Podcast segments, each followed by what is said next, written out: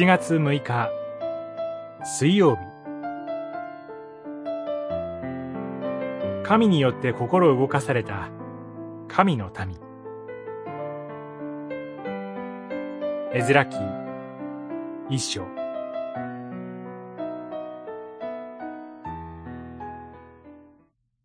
そこでユダとベニヤミンの家長祭司レビ人つまり、神に心を動かされた者は皆、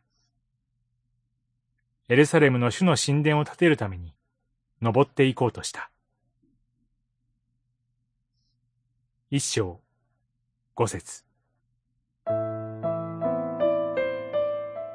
ペルシャ王による祖国帰還と神殿再建の布告を聞いたときに、補修の民として連れてこられたユダヤ人たちは、どのように応答したのでしょうか。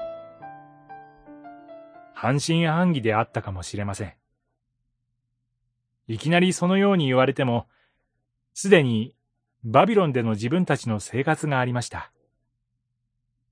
長い旅を続けて、荒れ果てた祖国に戻ったとしても、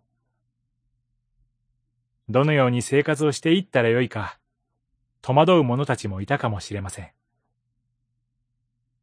しかし、神はペルシャの王の心を動かされただけでなく、ユダヤ人たちの心をも動かされました。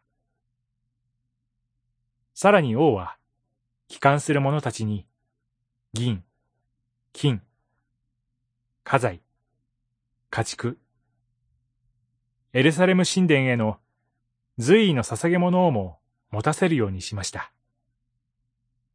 そうでなければ、困難な状況の中で勇気を持って神に従うことはできなかったでしょう。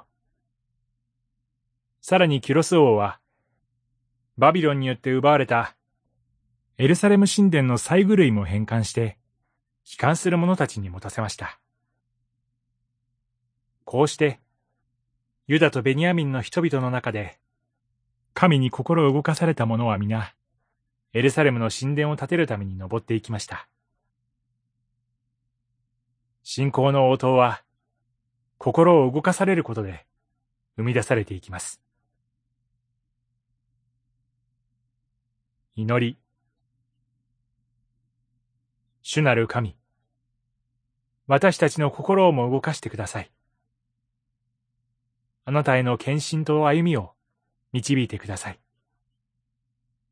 主の皆により祈ります。アーメン。